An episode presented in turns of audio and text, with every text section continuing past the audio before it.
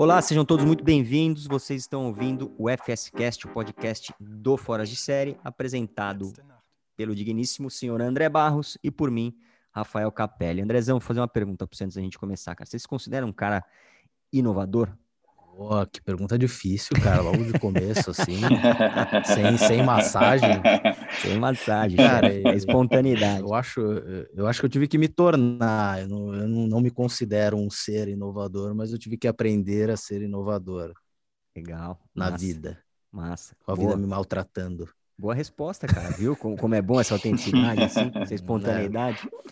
Mas é isso, Andrezão, no podcast de hoje a gente vai falar justamente disso, de inovação para não inovadores. Olha que legal. E quando se fala em inovação, muita gente já, já vira a página porque não se considera inovador ou porque tem na cabeça que inovação é só para aquelas empresas gigantescas de tecnologia, mas na verdade, mas a verdade é que inovação é para todo mundo e se tornou uma disciplina praticamente obrigatória para a sobrevivência de qualquer empresa. E seja qual for o tamanho da sua empresa, fica aqui com a gente até o final desse podcast, porque a conversa de hoje é um convite para você olhar a inovação sobre diferentes perspectivas. Agora, antes de apresentar nosso convidado, ajuda a gente compartilhando e divulgando os conteúdos do Fora de Série nas suas redes sociais. Marca o perfil arroba Fora de Série na sua postagem, belezinha? Para seguir a gente em, outros, em outras plataformas, tem o Instagram, o YouTube, o LinkedIn, o Facebook, o TikTok e também o blog www.foradesérie.com. Agora, finalmente, a gente chega no nosso convidado. Ele é Arthur Rufino, mentor, palestrante, empreendedor e escritor. Bem-vindo, Arthur. Uma honra ter você aqui com a gente para inspirar a turma que acompanha o Fora de Série. Olá, pessoal. Super honra estar aqui com vocês também. Acompanho há muito tempo o trabalho. Tive a oportunidade de acompanhar uh, meu pai entrando como episódio em algum momento aí no passado de vocês. Então, sou super fã do trabalho de vocês. Boa. Bom ponto que já dá um gancho aqui para levar a turma para o YouTube lá e assistir o episódio do Geraldo Rufino, que é brilhante, que a gente fez lá no nosso canal. Arthur, conta pra gente um pouquinho, cara, contextualizando a audiência aqui, é, um pouquinho da sua trajetória, cara. Conta aí, nas tuas palavras, por favor. Ah, bacana. É legal contar que eu não sou só filho do Geraldo, né? É. a galera conecta demais. É isso. Passa um tempo, já, já o Geraldo é filho, é, é pai do Arthur, né? Já mudou isso é aí. É isso aí, a gente tem que mudar esse trem aí, velho. É. Mas é, eu sou um cara que é, foi, até trazendo a questão do meu pai, né? É, meu primeiro nome é Geraldo, meu, nome é Geraldo Arthur Rufino, e vindo de família família grande, você acaba tendo muito como referência a, a esse grande é, núcleo, né? Então, referência de sucesso para mim sempre foi Geraldo Rufino, e então isso também era sinal de que eu era fracassado, porque eu não era parecido com ele. Então foi, uma, foi eu tive um, um, processo de construção muito bacana ali de é, lidar com, a, com essa dificuldade de ter essa referência, como que eu é, usei muito é, recursos é, internos e externos à família, terapia, etc., para começar a me perceber como um ente é, único ali dentro daquela estrutura, como que eu usava isso de formas diferentes. Mas no final do dia, é, eu acabei liderando um processo bacana de transformação é, do, do, modelo de negócio da, de, de, de, desmontagem de veículos. Né? Meu pai é, fundou a JR Diesel, ele fez a JR Diesel crescer, e em algum momento, em 2007 mais ou menos, eu entro com, com, com esse olhar de questionamento constante. Eu era o cara que olhava para os cantos e falava: putz, não dá para fazer diferença de, diferente esse troço, não dá para a gente mudar aquilo ali. É, será que o cliente realmente pensa isso que a gente acredita todo dia? Eu preciso dar desconto o tempo todo? Então eram perguntas muito de um leigo querendo aprender o negócio. Eu realmente era o super leigo ali na, na, na estrutura. Só que eu era um leigo penteiro para caramba que não eu tinha o privilégio de, de não ser mandado embora ali, é, mesmo tirando todo mundo do sério, porque eu era filho do, do chefe. E aí, é, em algum momento ali, é, esse questionamento começou a se misturar um pouco com uma postura de execução que eu não tinha muito forte, eu comecei a desenvolver isso, e aí começou realmente uma super transformação ali, que é, resultou na conexão desse mercado com o mercado corporativo, então seguradoras, montadoras, etc. É, o resultado do meu trabalho acabou virando um, um, caso de fusões, quase fusões e aquisições ali da, da, da, da empresa JR Diesel, com nove dígitos de proposta, etc. Depois eu tive a oportunidade de criar a lei da, do, do segmento. Então, foi um, uma série de eventos que foram acontecendo, resultado dessa, dessa transformação, mas no final do dia isso foi... É, tudo teve origem nessa questão de que nós é, sem perceber muito, de forma muito intuitiva, eu estava praticando um método que desmanchava nosso modelo de negócio, percebia valor nas partes e endereçava essas partes para novas aplicações, novos propósitos. É, essa, essa, esse, essa repetição constante desse, dessa metodologia, dessa mentalidade, acabou criando duas grandes ondas de inovação raiz, inovação de um negócio tradicional, muito antes da gente falar em tecnologia. Então, eu posso falar que eu sou um não inovador, é, porque é, eu acredito demais de que a partir do momento que você se considera um cara inovador, é, você parou de inovar. Você se colocou hum. num, num, patamar que você não vai reiniciar esse ciclo e você começa a perder as oportunidades que te cercam ali. Cara, ainda bem que eu acertei. Quase acertei a resposta. Mas você fala, não, sou inovador pra caralho. Porra. Campeão, deixa eu te contar um negócio. Foi pegadinha ali. Pô, ainda bem, ainda bem. Isso ele falou antes da gente começar da, da ah, não, da pauta, que não sei o que. Isso nem na pauta tava, ó, pra me, me quebrar as pernas. Boa. Boa. Cara, de certa forma você já respondeu uma segunda pergunta aqui, né, cara? Porque eu ia falar ó, que muita gente, como eu falei no preâmbulo aqui, vamos dizer assim, que muita gente acha que inovação é aquela coisa de tecnologia, disruptivo, gigantesco, caro pra cacete, aquela ciência de foguete absurda. Mas no final não, né? No final é. é... Que, como você definiria, cara? Você não, você, não, você, não, você não definiu, né? Você contou aí a tua trajetória, mas você não, não fez uma definição clara. Assim, o que, que é inovação para você, cara? E se ela cabe para todo mundo, pelo jeito cabe, né? Você já respondeu isso também na tua, na, é. tua primeira resposta. Eu, eu acredito que a inovação é você pegar um processo, um produto, um comportamento, uma comunicação uh, e e, e expor isso a um processo de simplificação é, uhum. que, que siga uma nova via, né? Tem, tem uma entrega melhor, ou uma entrega de, de menor custo, é, é, um reposicionamento constante do, de, de, uma entrega prática. Então, é, tem, tem uma diferença grande entre invenção e inovação, né? Boa. Então tem os inventores, o cara fica lá tendo ideia e ele pensa uma coisa, etc. E ele tem um entregável técnico ali que talvez não tenha aplicação prática. Uhum. A, a, inovação não, você realmente está gerando valor é, novo, valor diferente é, de forma cíclica. Mas é, é, na prática, cara, e eu gosto muito de, de, de novo simplificar essa comunicação é, é muito disso, né? Lá atrás, uh, quando meu pai fundou a empresa, a empresa foi fundada é, num acidente, né? Ele tinha dois caminhões que puxavam adubo enquanto ele estava empregado em outra empresa. Esses caminhões bateram um no outro é, e a alternativa que ele tinha para resolver essa bucha na época era Famo... vou vender as famosa... peças do veículo. Ó, piadinha infame aqui, mas a famosa cagada, então, né? um caminhão de Exatamente. adubo bater no outro. Meu Deus. Arthur, você pode Imagina desligar, fica, da... fica à vontade para desligar, desculpa. Vamos lá. Mas é, depois dessa cagada, é. ele, ele, ele é, vendeu as peças, etc. Cara, ele nasceu com quase todos os desmanches do Brasil.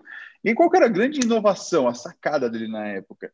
É, ele estava trazendo um comportamento é, profissional que ele aprendeu no Play Center, que era o, o parque de diversões onde ele trabalhava. Ele, traz, ele trouxe os mesmos conceitos de encantamento, limpeza e organização para dentro de um desmanche. Foi um negócio muito intuitivo, ele não foi, não teve uma visão empreendedora fora da curva e etc. Blá, blá. O cara simplesmente replicou o comportamento dentro de um negócio que nunca tinha assistido esse comportamento. É, tratar bem o cliente, querer comprovar a origem das peças que ele estava vendendo, era super inovação nessa época. Eu, eu, eu ouso dizer que é, vender peças legais também é inovação na época. Então, uhum. é, a inovação está é, muito distante de ser uma questão de tecnologia, até por, de tecnologia, até porque, resgatando a questão da cagada, é, Se você pegar um, um, processo de bosta que você tem na sua empresa e digitalizar, você vai ter bosta digital. Então, a gente tem que, que olhar muito essa questão de como que a gente pensa a, a, o estado da arte daquele processo de forma constante, deixa ele bonitinho e aí depois a gente pensa em digitalização. A, o digital, a tecnologia, é uma ferramenta para melhorar é, e talvez dar mais escala para aquilo.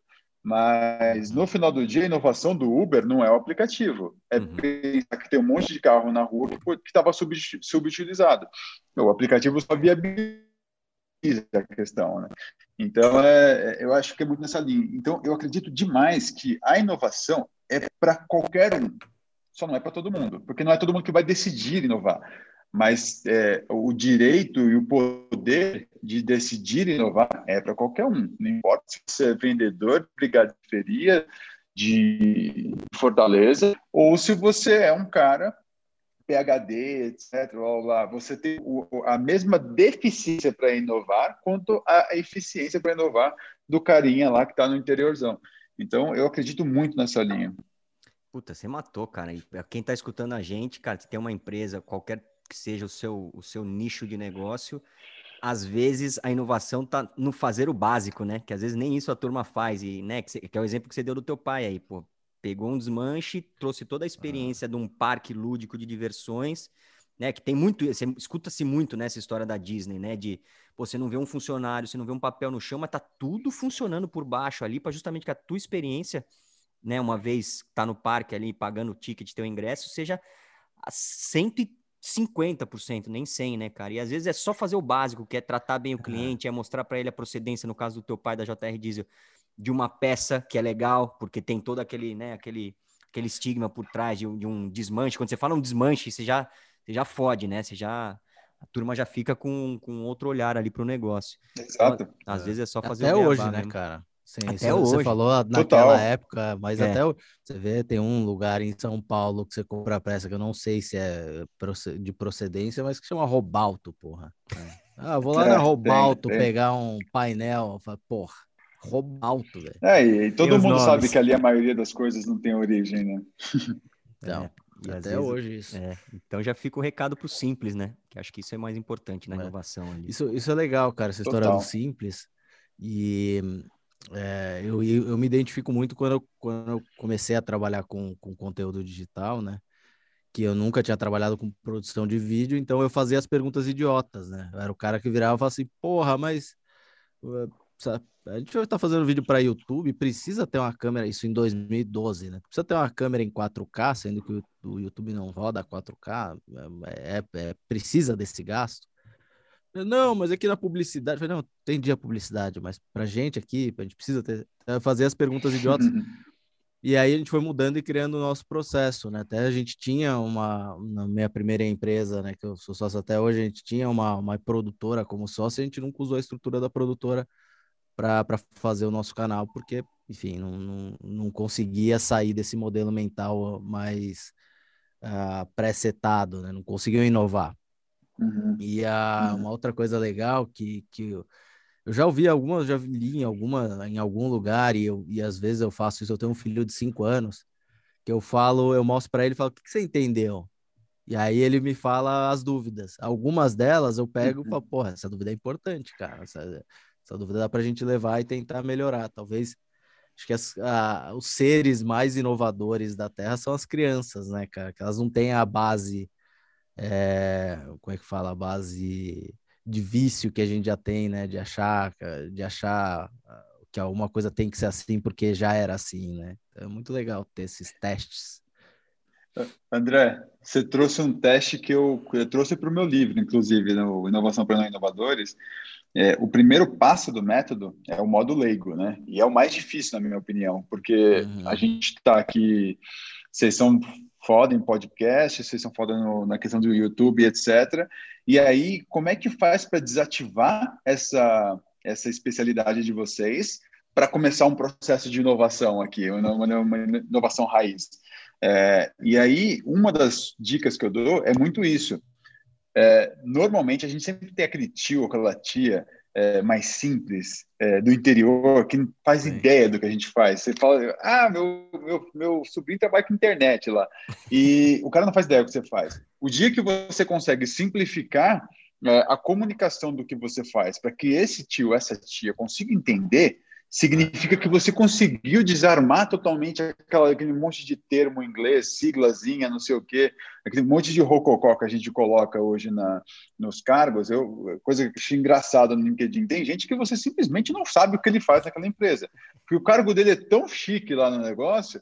Fala, e aí você fala assim: será que ele faz muita coisa? Ele não faz porra nenhuma e precisa deixar o cargo bonito aqui para se sentir bem.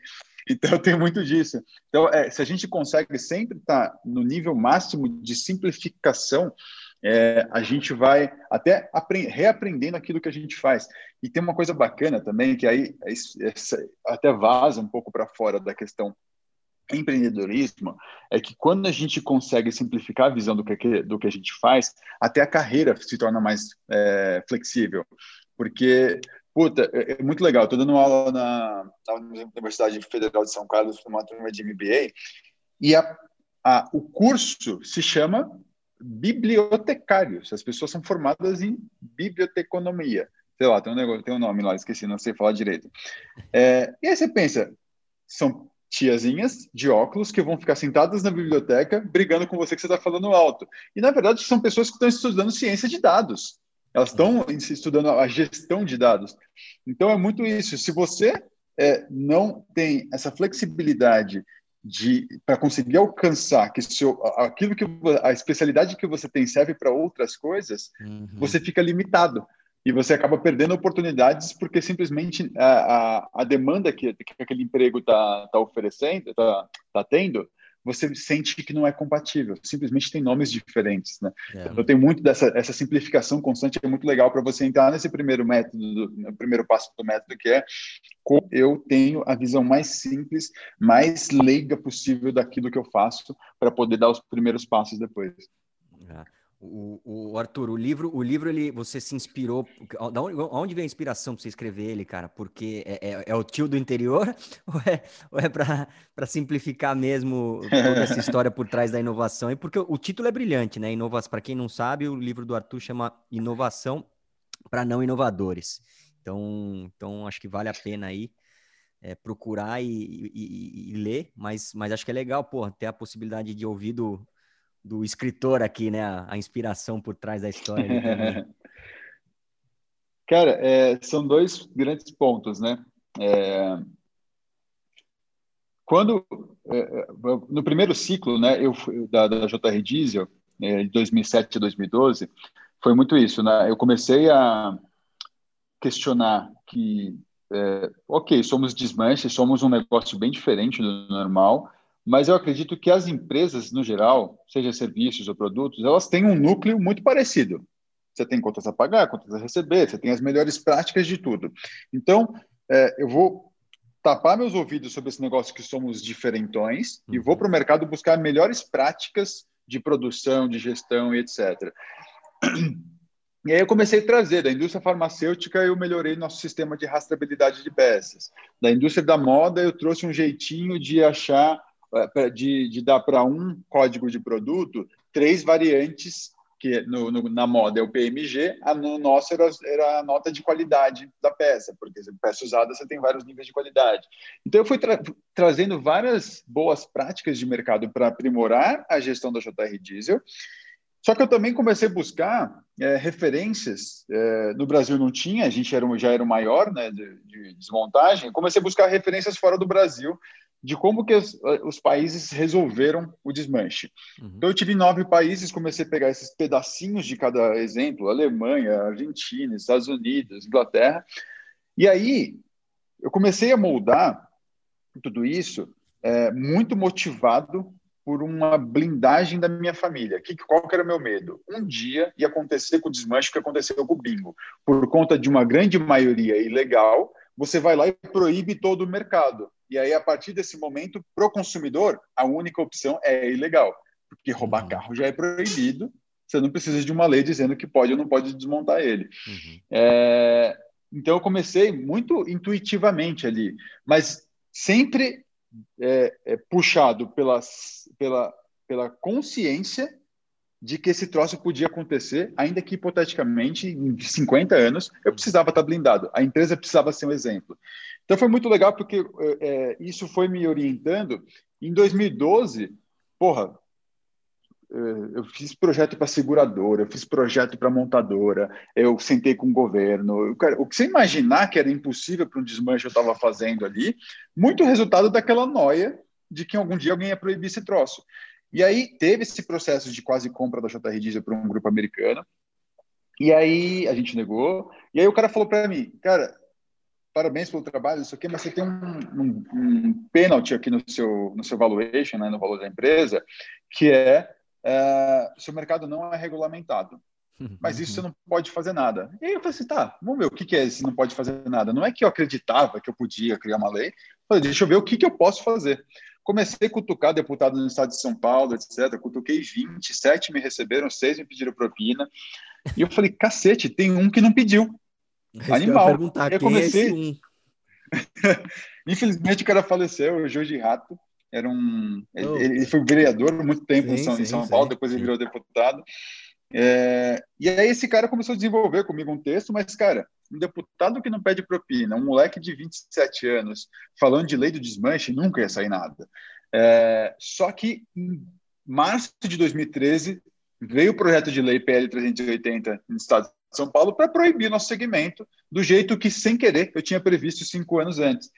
E aí, ter cinco anos de preparo para esse momento, ainda que sem querer, fez com que o maior risco da história da empresa se tornasse a oportunidade de criar a lei do desmanche, que reduziu em 26% o roubo de carros no primeiro ano, 17% latrocínio. E aí, mais legal do que saber que, ah, puta, legal, eu fiz uma lei aqui, tenho 27, 28 anos, nasceu ali um trocinho chamado propósito, que ficou claro que aquilo ali ia me puxar ali para frente. E aí, uma vez que eu sabia do propósito, eu voltei para o modo leigo e falei assim, tá bom, esquece que ela existe, porque lei não é, não é feita para ser seguida no Brasil. Hum. Como é que eu faço para burlar a lei? Eu precisava prever o comportamento do meu concorrente e como que eu faço para tirar proveito de tudo isso que aconteceu. E aí eu comecei um novo ciclo. E aí eu comecei a questionar tudo que, eu, que a, dessa, a primeira vez eu questionei o que meu pai fez. Dessa vez eu estava questionando o que eu estava fazendo. E aí, cara, passei por outra super transformação legal na empresa. A empresa puta, deu um puta crescimento legal. E aí começou meu processo de sucessão familiar. E eu precisava me livrar do meu pai da empresa. Eu botei ele para fazer palestra, botei ele para fazer tudo isso que ele faz hoje em dia, que ele acabou ficando famoso, fez livro, blá blá. blá. E aí a, a Roseli Boschini, que é a CEO lá da editora Gente, que foi quem fez os dois livros do meu pai, virou para mim um dia, pequenininha assim, colocou o dedo na minha cara e falou: Você é um puta do egoísta de não compartilhar com todo mundo isso que você fez. Você fica aí, não sei o quê, eu sou, sou low profile, eu não gosto de aparecer. Isso é egoísmo puro, porque tem um monte de gente que tem negócio tradicional, negócio pouco sofisticado e que não percebe que pode inovar no seu dia a dia.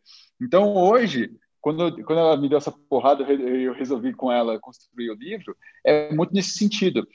É, eu olho para desmanche, para padaria, para oficina mecânica, para borracharia, que é que o, o filho nunca quer suceder aquilo, ou ninguém quer é, investir o seu currículo é, todo pomposo num negócio tão pouco sexy, e é exatamente onde tem mais oportunidade de inovação, é. porque é onde ninguém fez porra nenhuma.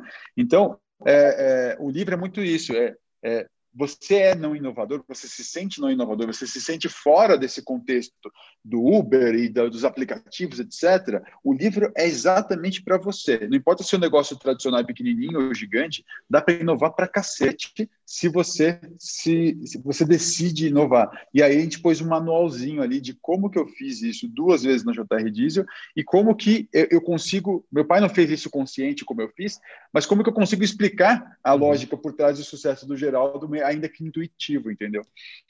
Pô, acho, acho muito foda você contar isso, Arthur. E, e, e acho que foi de uma coragem tremenda sua, mas mais ainda da editora, cara.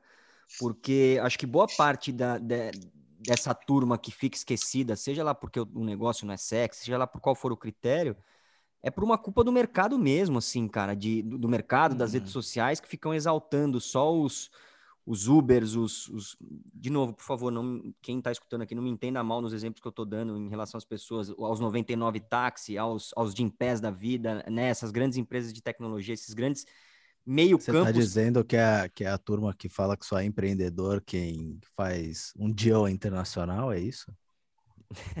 eu não estou dizendo isso, André Barros. Eu sei onde você está querendo chegar com essa história, mas eu não estou dizendo isso. Eu estou dizendo que é culpa do mercado, Entendi. de fato, que só fica exaltando a isso e não mostrando, por exemplo, como isso pode ser feito. Então, porra, esse livro do Arthur aqui, eu acho que é, é, um, é, é brilhante por, por isso, assim, porque ele, ele é inclusivo, cara. Ele é inclusivo. Tem muita gente desamparada por aí afora por falta de conhecimento, por falta de educação, seja lá qual for o motivo de novo. Mas, cara, de certa forma, isso inclui toda essa massa, né? Vamos dizer assim, óbvio que o livro precisa chegar para todo mundo, o conteúdo precisa chegar para todo mundo, mas, uhum. mas parar um pouco com esse negócio de não, é só foda, é só tecnologia, é só meu aplicativo, é só desenvolvedor, uhum. é só UX. E de novo, não estou falando que isso não é importante, mas eu estou dizendo que não é só isso. É isso aqui também, e, isso aqui também é gigante, cara. E tá longe de ser o que sustenta a economia, né? Se você for a fundo mesmo, o é. que sustenta a economia são negócios muito mais tradicionais, né? É é agro, é, é, automobil, é a indústria automobilística, é isso que sustenta a economia no mundo, né? Uhum. E, e, o pequeno negócio também, né? Ou a padaria que, que o Arthur falou, a mecânica, a borracharia, isso aí que, que mantém principalmente as, os 13 bi de, de, de grana que circula nas periferias no Brasil é daí, né? Não é do, dos, dos super aplicativos, Exato. né? É. E tem um, tem um negócio que, é, quando a Roseli me, me desafiou para escrever isso, é, eu tinha passado por um processo, né? Então, eu, eu, eu era o, o cara leigo ali, de pouca sofisticação. Para viver toda essa jornada, eu precisei é, adaptar minha linguagem para ser aceito, entre aspas, é, no sindicato do fabricante de autopeça, na, na montadora, na, na, na seguradora. É, muitas vezes eu precisava até pensar o que eu estava vestindo, né? Então, faz sentido eu ir de terno para um, um desmanche? Não faz. Mas, pô, eu estava indo em lugares que eu precisava passar uma, uma imagem que aquilo era importante alguma, em algum momento, né? Uhum. Então, eu passei por um processo de sofisticação exagerada do meu discurso, da minha comunicação. Quando ela, ela me provocou para fazer isso, eu falei, eu preciso fazer todo um caminho inverso agora, é? porque se eu chegar com esses termos em inglês, siglas, não sei o quê, a galera não vai entender, eu não vou estar conectando com a turma. Então, foi muito bacana porque eu comecei a jogar no LinkedIn é, provocações, textos X, é, e aí eu ia treinando a simplificação do meu texto, treinando, treinando, treinando, e aí eu falei, bom, primeiro passo, eu não vou usar nada em inglês. Então, que porra é stakeholder para o cara da padaria? Ele não faz ideia o que é stakeholder. Provavelmente ele vai errar ali na tradução e vai achar que é um pendurador de carne. É, então, é, tem muito ali um, um, desafio de como que eu dou o um nome mais simples possível para isso. E aí, no, no, livro, por exemplo, quando eu falo de que, é, vamos usar o termo stakeholder, o, o motorista de, de um carro na, no estado de São Paulo é um stakeholder do meu projeto, porque ele não foi roubado. De alguma forma, eu criei um impacto que esse cara deixou de ser roubado. Eu comecei a colocar esse cara como freguês. Esse cara também é meu freguês, eu preciso saber se ele está feliz ou não. Então, esses testes que eu fui fazendo no LinkedIn mostrava que toda vez que eu tirava um termozinho ali, vinha gente de negócios cada vez mais tradicionais trazer seu comentário e falar gostei ou não gostei. E eu hum. adorava hater, cara. Aparecia um hater, eu falei, esse cara não entendeu o que eu falei. Eu chamava o cara no cantinho e falava assim, me explica melhor por que você não curtiu. E aí, falei assim, cara, eu me comuniquei mal. Porque se esse cara ficou puto, se eu tenho, se eu tenho um discurso tão neutro, é porque ele não entendeu o que eu falei. Então, eu vou lá no próximo e quase todo, todos que acabaram se posicionando como haters depois viraram seguidores. Porque eu tive esse esforço de empatia, de nivelar a comunicação com o cara. Então foi muito bacana esse processo no LinkedIn, porque é, me ensinou demais a ajustar essa comunicação. E aí é isso. De novo, agora, hoje eu só uso camiseta. E até essa questão de exposição em redes sociais. Eu nunca gostei de me expor. Mas era muito isso. Ela falou: ok, você escreveu o livro e não conta ninguém que você escreveu o, o livro.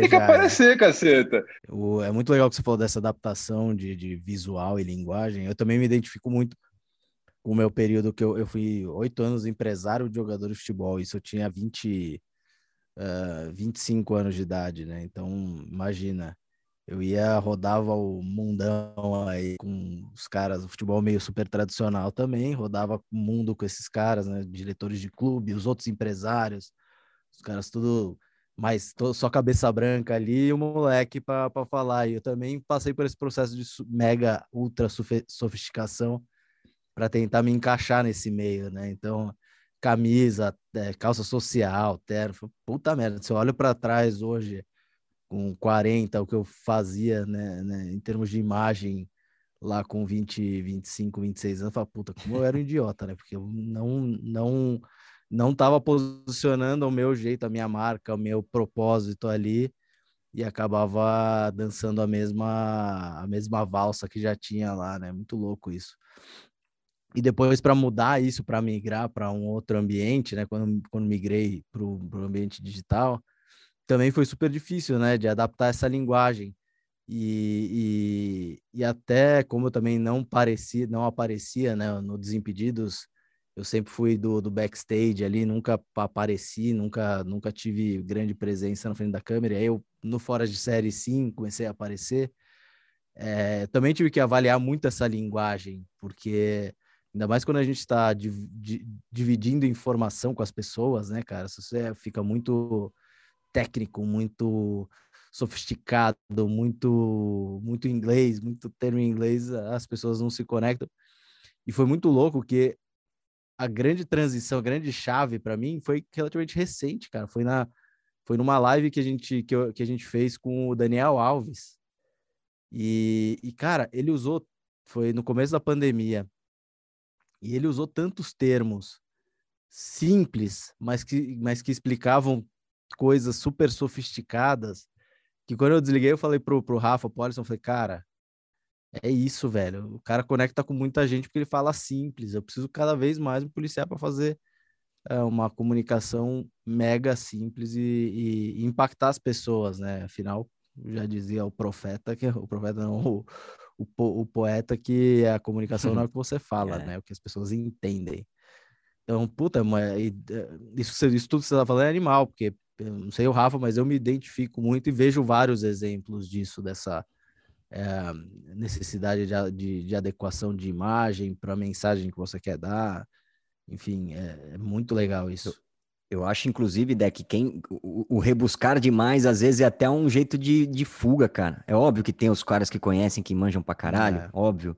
Mas tem muita gente que usa os termos em inglês também como uma maneira de, sabe, de se proteger, assim, saca? Tipo, ah, só, puta, se eu tô falando aqui em CAC, LTV, ou Churney, seja lá o que for, eu tô, eu sou um cara técnico foda, então ninguém vai me questionar. Então é um jeito de, de criar um escudo invisível mesmo, protetor ali, cara, eu acho também. Mas eu sou a favor, cara, também de cada vez mais ser hum. mais inclusivo, mais simples, mais direto, mais objetivo, que eu acho que é isso que, que de fato conecta mesmo.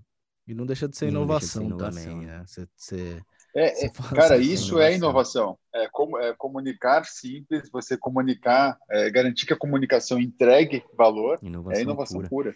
E Arthur, você comentou aí, né, que você, você rodou aí a, a cadeia inteira, né, ou pelo menos o que estava em volta ali da JR Diesel ali, seguradora, enfim, a, a, a própria, o exemplo da legislação toda lá. E, cara, o que que impede, na tua opinião, assim, no teu ponto de vista, pelo menos do mercado que você, que você vive, acho que não precisa ser generalista como um todo, é óbvio que você souber, melhor ainda, mas o que que impede essas empresas, cara, de serem de fato uhum. inovadoras? Uhum. E até tem um dado do IBGE que diz que 33% das organizações brasileiras são realmente inovadoras. Ou seja, tem um mar, um oceano azul ainda pela frente para as empresas se tornarem inovadoras, né, de fato, né? E até porque, como a gente falou, inovação é, é um jeito de você se destacar da concorrência. Então, é quase como uma palavra de sobrevivência, que ou você inova ou você está morto, né? O resumo da história. Que barreiras são essas, cara? Por que, que você acha que essas empresas não são inovadoras ou não conseguiram se tornar inovadoras ainda? Acho que tem muito uma questão cultural dentro dessas empresas que é, hum. essas grandes tradicionais, elas te, é, elas são estruturalmente engessadas, até para poder controlar esse grande volume de colaboradores, elas acabam criando processos muito rígidos, muito dependentes das pessoas, de pessoas em níveis superiores. E aí é, você dá pouquíssima autonomia e zero flexibilidade para quem está mais para baixo. É, essas pessoas simplesmente não desenvolvem é, o pensamento do questionamento, etc. Porque se ela questionar, não vai mudar porra nenhuma ali dentro. E à medida que essas pessoas vão evoluindo dentro dessas organizações, elas vão assumindo posições de liderança com todo esse, esse hábito, esse comportamento já, já pré-adquirido. Então, você tem é, pessoas que não vão questionar, porque no final do dia, é, ela é paga e o emprego dela está garantido se ela fizer exatamente o que foi pedido para ela, cumpra essa meta, etc. É. Então, acho que tem uma questão de promoção de uma cultura é, que é, e, e, acho que as pessoas às vezes até pecam nessa coisa. O, o não é, é, incentivar o erro, né? É você não é, é, uhum. você não não criminalizar o erro, punir. Exato. Exato. É. Demonizar então, o erro. Não pode errar. É que o Siri está falando aqui. É, então, tem, tem muito uma questão de, de como você pode implementar uma cultura de testes na sua empresa, né? Como é que você permite, mesmo empresa grande, como é que você consegue criar um ambiente onde as pessoas possam testar, possam questionar, as pessoas possam ter flexibilidade, as pessoas possam ter algum nível de voz, é, sem que você perca os controles necessários para uma grande organização. É um baita desafio. Essas, essas empresas hoje muito grandes, normalmente eles criam áreas de inovação que não servem para nada além de mostrar na revista e deixar o funcionário feliz porque tem uma piscina de bolinha também lá dentro. Então é, é mas é muito isso. A, o, o corporativismo não deixa os caras inovarem na prática. Eles compram startup, não sei o quê, e aí o que acontece com a startup adquirida por eles? Ela vira um, tro um bloco engessado. Então, é, a cultura dos caras é o que precisa passar por, por, por processos de inovação. E eu acredito demais de que é, precisa de um reposicionamento das pessoas da, é, que, que compõem a liderança. Porque se não tiver uma mudança de mindset lá dentro, uh, a coisa simplesmente não vai mudar. Eu acredito demais que a, a base estrutural da inovação é a criatividade. E se a gente tem um único tipo de pessoas na liderança de uma empresa como essa, você nunca vai ter criatividade. Porque a base da criatividade é a, é, é a colisão de informações que nunca foram é. colididas. Então, é, eu, você e o André pensamos exatamente a mesma coisa, a gente senta numa reunião e vamos discutir o que a gente concorda. A gente vai pregar para convertido. É. e, aí, quando, e aí vem muita questão da diversidade e inclusão. Diversidade e inclusão está em pauta, a galera começa a colocar na revista porque tem muito preto dentro da empresa, parabéns pelo seu trabalho. É, tem, agora eu consegui colocar bastante mulher aqui, mas você não põe essa galera na, na, em posição de liderança.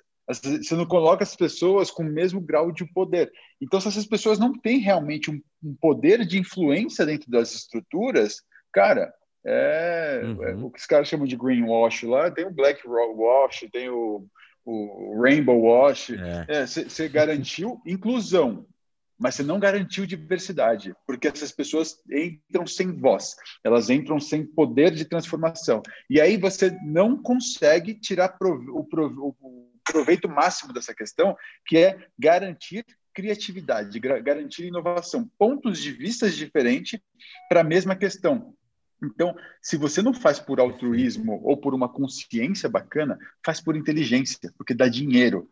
Você tem uma empresa muito diversa na, no nível da é. liderança. E se você coloca essa turma lá em cima, você não precisa depois ficar contratando consultoria de diversidade, etc., porque a cultura empurra a coisa para funcionar. É muito diferente. Então, não importa o tamanho é. da empresa, é, tenha um é. esforço especial para que a sua cultura esteja adequada a isso, porque, cara, você só tem a ganhar. Não sei se você vai lembrar do podcast que a gente gravou com a Aline, que é a diretora de marketing da Unilever Global, é uma brasileira que mora em Londres, Arthur. E a gente falou bastante, ela, ela além de ser a diretora de marketing geral ali da, da história, ela também cuida do comitê de diversidade da, da Unilever, né? De sustentabilidade e diversidade. E a gente tava falando disso, cara. E, e é engraçado que você usou esse, essa frase ali de é, se não for por, porque você quer ser mais inclusivo, ou seja, porque vai dar mais dinheiro. E a gente falou exatamente sobre isso, né? Que tem várias e várias e várias pesquisas que mostram que, que empresas que têm um board mais diverso uh, têm resultado né, financeiro, né, grana no bolso, maior do que as empresas que não têm diversidade no seu board, né, nos, nos cargos de decisão. E isso, porra, é, é para mim é muito, para mim é muito óbvio, cara, que é o que você falou, assim, a gente trabalha com culturas, né? Se a pessoa tem cultura diferente, é muito mais fácil de sair soluções diferentes, né? Não tem, não, né? não, não tem muito o que pensar nisso. E, e, uma outra coisa que você falou que é legal, que eu vi um post da, da Luiz Helena Trajano de, dessa semana, que ela falou sobre a diferença de igualdade e equidade, né? Ah, beleza, você tem quem se fosse, tem preto aí na, na empresa, beleza, está fazendo igualdade. Eles decidem alguma coisa? Não, então você não está fazendo equidade, é. filho, não adianta nada. Então são dois pontos não, super relevantes. Só, só, é. somando é. com tudo que vocês falaram, acho que é, é fudido, porque para mim inovação é, é, é, é, ter divergência mesmo, Total. né? Para você ser inovador, você precisa ter divergência, né? Você precisa ter, e, e por isso, por isso a justificativa de que empresa, esse exemplo que o André deu, empresas que são mais plurais, que têm essas pessoas nos cargos de liderança, tomando as decisões de cima para baixo, encontrando soluções, por isso que elas são ou, ou tem mais resultado, ou tem mais valor, ou enfim, seja lá qual for a métrica aqui, mas é por isso, porque elas têm divergência, elas conseguem pensar de formas diferentes e trazer soluções dif diferentes, seja na comunicação, no desenvolvimento de produto, numa inovação simples, como, né, como muitas empresas pequenas hoje na pandemia. Cara, um, um post-it, cara, um post-it no delivery ali que você coloca, ó, oh, obrigado por comprar do nosso. Cara, isso é inovação, cara. Pode falar o que for, mas isso é inovação, é um jeito de você se comunicar, de você se relacionar com a pessoa que está recebendo a comida que você fez ali, com muito carinho, com muita dedicação para o seu negócio se manter vivo e tudo mais. Então, cara, é, tá explicado por que, que isso acontece, cara. Tá explicado por que, que tem mais resultado. Porque tem um pensamento divergente, permite abrir a cabeça. E é isso, cara. É combate mesmo. Vamos. Pô, por que a gente faz para direita e não para esquerda? Por que a gente não vai reto? Por que a gente vai mais 45 graus? É isso, cara. Tem que ter essa, essa discussão. E isso precisa ser fomentado na empresa, né? Esse é, uma, é um outro ponto que eu queria trazer aqui na discussão, que é justamente isso, essa, essa história da cultura, né? Então tem que ter essa cultura, tem que permitir o, o de novo, acho que o André falou do termo demonizar, não pode demonizar o erro. Cara, o erro é, é, o seguinte: errou, põe um degrauzinho, sobe em cima dele, aprende com ele, vai pro próximo, vai escalando, vai, e assim vai, né? Então acho que, esse é, acho que essa é a grande é. beleza da história. Essa é a história do latino também, né? Acho que tem a questão das grandes empresas e um, isso é um problema global de, de não deixar as pessoas errarem, mas a gente no Brasil, o latino, uhum. para a gente não falar só do Brasil, mas ele, ele tem mais essa aversão é. a erro, né? A gente fala muito disso aqui, Arthur, sobre empreendedorismo.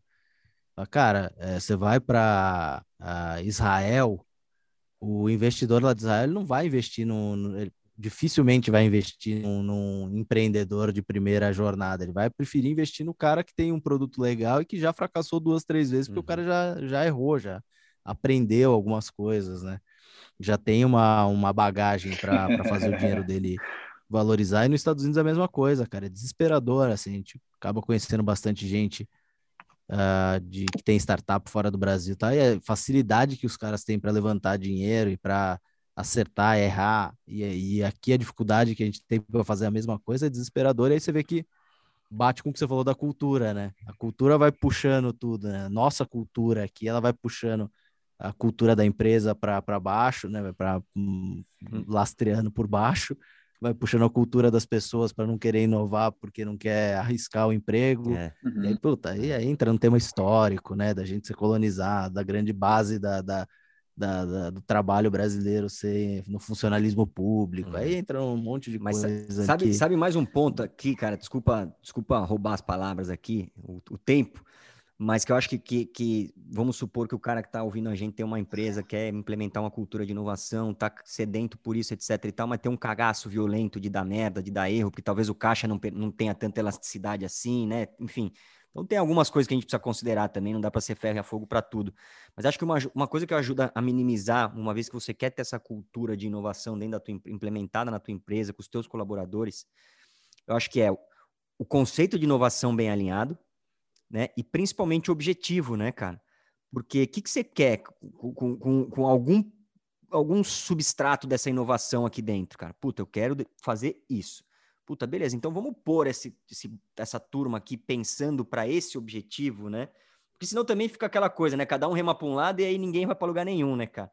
Então acho que tem muito claro esse conceito e o objetivo. Acho que isso ajuda para caralho quem quer implementar uma cultura de inovação na tua empresa, seja qual for o tamanho da tua empresa, ter esse objetivo claro e esse conceito muito claro também são importantes, né? É, da, nessa questão de inovação, você tem dois pontos do, do que você acabou de comentar. O primeiro é o respeito ao legado.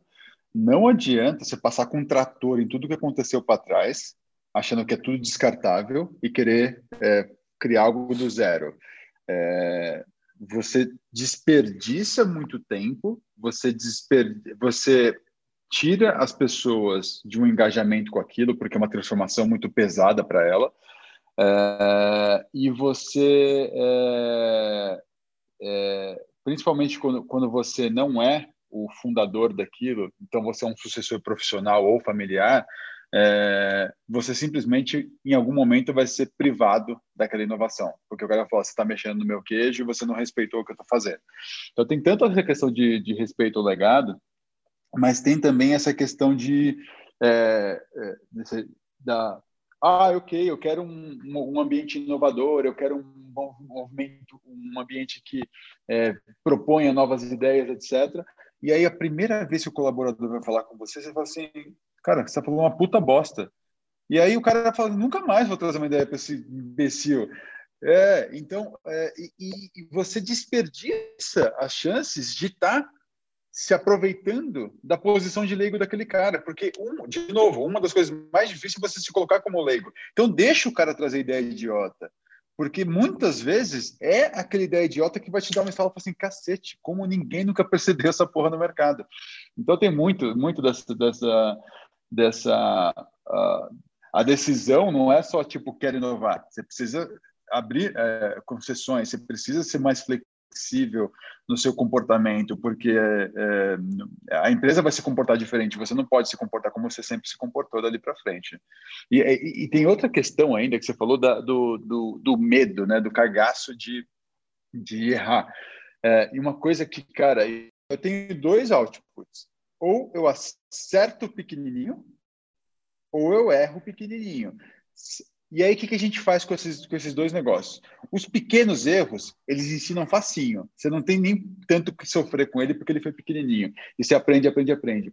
Mas tem um ponto muito importante que o empresário brasileiro esquece às vezes, que é, se eu acertei pequenininho duas vezes nessa semana, puta, eu não ganhei mais dinheiro, etc. Mas eu sei que eu acertei, esse, esse negócio eu aprimorei. Cara, sexta-feira, toma um vinho, uma Coca-Cola, ou come um pão de queijo, e fala assim, cara, essa semana eu mandei bem. Por quê? Você treina a sua cabeça para ser contemplada com o seu avanço. Porque senão você fica assim, eu quero ser milionário. Uhum. Aí quando você está com 999 mil, ter um milhão não parece mais tão importante. E aí a sua meta já virou cinco. Não tá antes bom. de bater um. E aí quando você já está com 4 milhões e meio, você fala, puta, seria ser legal se eu tivesse 20, né? E aí você vira um eterno insatisfeito com aquilo que você está fazendo, só que você está uh, crescendo loucamente. E daqui a pouco você está em depressão porque você não sabe contemplar os seus avanços. Então é muito bacana você é, seguir na linha dos pequenos testes, mas sempre reconhecendo os outputs dessa coisa, os resultados disso. Os pequenos acertos são comemorados, os pequenos erros também são comemorados porque eles são lições é, constantes. É isso. Tem a frase, né, dessa que citou a live do Dani Alves, nessa mesma, nessa mesma live ele fala da história da mochila, né, cara, de, de levar coisas, e, e ele não, e, e, a outra coisa que ele falou também é que ele nunca, é, ele, legal. Que ele nunca perde, né, ele ou, ou, ele ganha ou ele aprende, então, então isso é muito é, foda também, né, cara, então é um puta pensamento campeão mesmo, não é à toa que o cara é o que é, né, Perfeito. da mochila é muito legal, é. é da mochila é legal. É. é, porque ele não carrega, ele não carrega é. coisa ruim porque ele não, não, não carrega nenhum peso extra na mochila dele, né? Então ele vai colocando na mochila é. só as coisas boas para não precisar, é. para não precisar ter, e, e ter Arthur, peso extra. E for com cê, peso cê extra, vou andar mais devagar. Inovação aberta ou colaborativa, cara? Já ouviu falar nesses termos assim? É, porque eu imagino que isso seja um bom, um, um bom é, é, um bom jeito de empresas que querem inovar, mas não sabem nem por onde começar, talvez começar, né, cara? Trazer uma, um olhar de fora, de novo, é, uhum. mais uma vez corrobora com a Sim. história de, para mim, inovação é, é, ser divergente, né? É fazer as perguntas certas, é ser provocador, é, é questionar o, o, aquele status quo ali, né? Aquele, aquela coisa muito já enraizada, enfim. Você acha que é um jeitão da turma aí que quer, quer inovar, cara? Então você pode fazer principalmente com nessas rodinhas de bar, assim, é, seja com concorrente, seja com gente de outro, outros negócios, você é mais experiente do que você, mas é muito importante você criar essa rotina de ampliar a, o, o, número de pessoas que sabem para onde você está indo. Porque, cara, pitaco, por pior que seja, é informação. Pô, Arthur, então, cara, Puta, muito legal o papo aqui contigo. Foi muito legal, como eu falei ali no começo, é, certamente você ia nos provocar aqui é, para olhar para um outro, para outras perspectivas sobre inovação. Então, legal você ter vindo compartilhar com a gente seu conhecimento, compartilhar com a turma, né, que acompanha o Fora de Série principalmente. Seu olhar de, seu olhar de fato ajuda a gente a enxergar a inovação para uma outra perspectiva, como eu falei aqui. Inovar não significa ser disruptivo, né, cara? Nem tão pouco é uma, uma ciência de foguete. Inovar pode ser simples e no final do dia é encontrar maneiras diferentes de criar um diferencial competitivo para o seu negócio. Então, para isso acontecer nas organizações, é preciso fomentar, como você falou, criatividade. E eu até somaria, na verdade, a, a essa tua fala, referência, porque né, no final do dia, quem fomenta a criatividade são referências. Então, né, se os colaboradores precisam ser beber de outras fontes, vamos dizer assim, de águas ali também para trazer essas referências e aí colocar essa criatividade em jogo de fato, né? Então, desenvolvimento contínuo de ideias e principalmente estimular esses novos conhecimentos aí que eu falei. Então, cara, mais uma vez, obrigado pelo teu tempo, obrigado pela tua disponibilidade. Conte com a gente sempre que você quiser, quiser vir falar, falar de novidade, quiser trocar uma ideia, quiser abrir o coração, cara, fora de série tá aí para você, pro teu pai que já passou por aqui também tá sempre de portas abertas para vocês aí também. Conta com a gente, cara. Muito bom, obrigado pelo espaço. E, cara, sou, de novo, muito fã de vocês. É, eu acho que vocês têm uma responsabilidade muito grande nessa questão das referências. Né? Vocês trazem muita gente bacana, é, mostrando que tem 20 mil caminhos diferentes de você realizar essa hum. questão da transformação do seu entorno, etc e de forma da gente assumir responsabilidade por esse por aquilo que a gente fica esperando que os outros entreguem. Então, é, é, minha forma aqui de agradecer pelo trabalho de vocês. Vocês mandam muito bem, vocês ajudam muito o país. Eu só tenho a agradecer. Eu só aprendo aqui. Eu sou o mais privilegiado. Pô. É o jogador é o, é o, joga, é o, é o Vampeta que vai para a Copa do Mundo no banco e fica felizão que, que vai ganhar vai ganhar o bicho da Copa sem jogar, sem ter esforço. Muito isso. Mas é isso aí, turma. Para seguir o Arthur no Instagram é arroba Arthur Rufino, Arthur com TH. E não esqueçam de seguir a gente no arroba Fora de Série. Se você gostou desse podcast, que eu tenho certeza que você gostou, dá aquela força compartilhando nas suas redes sociais. Valeu, até semana que vem. Tchau.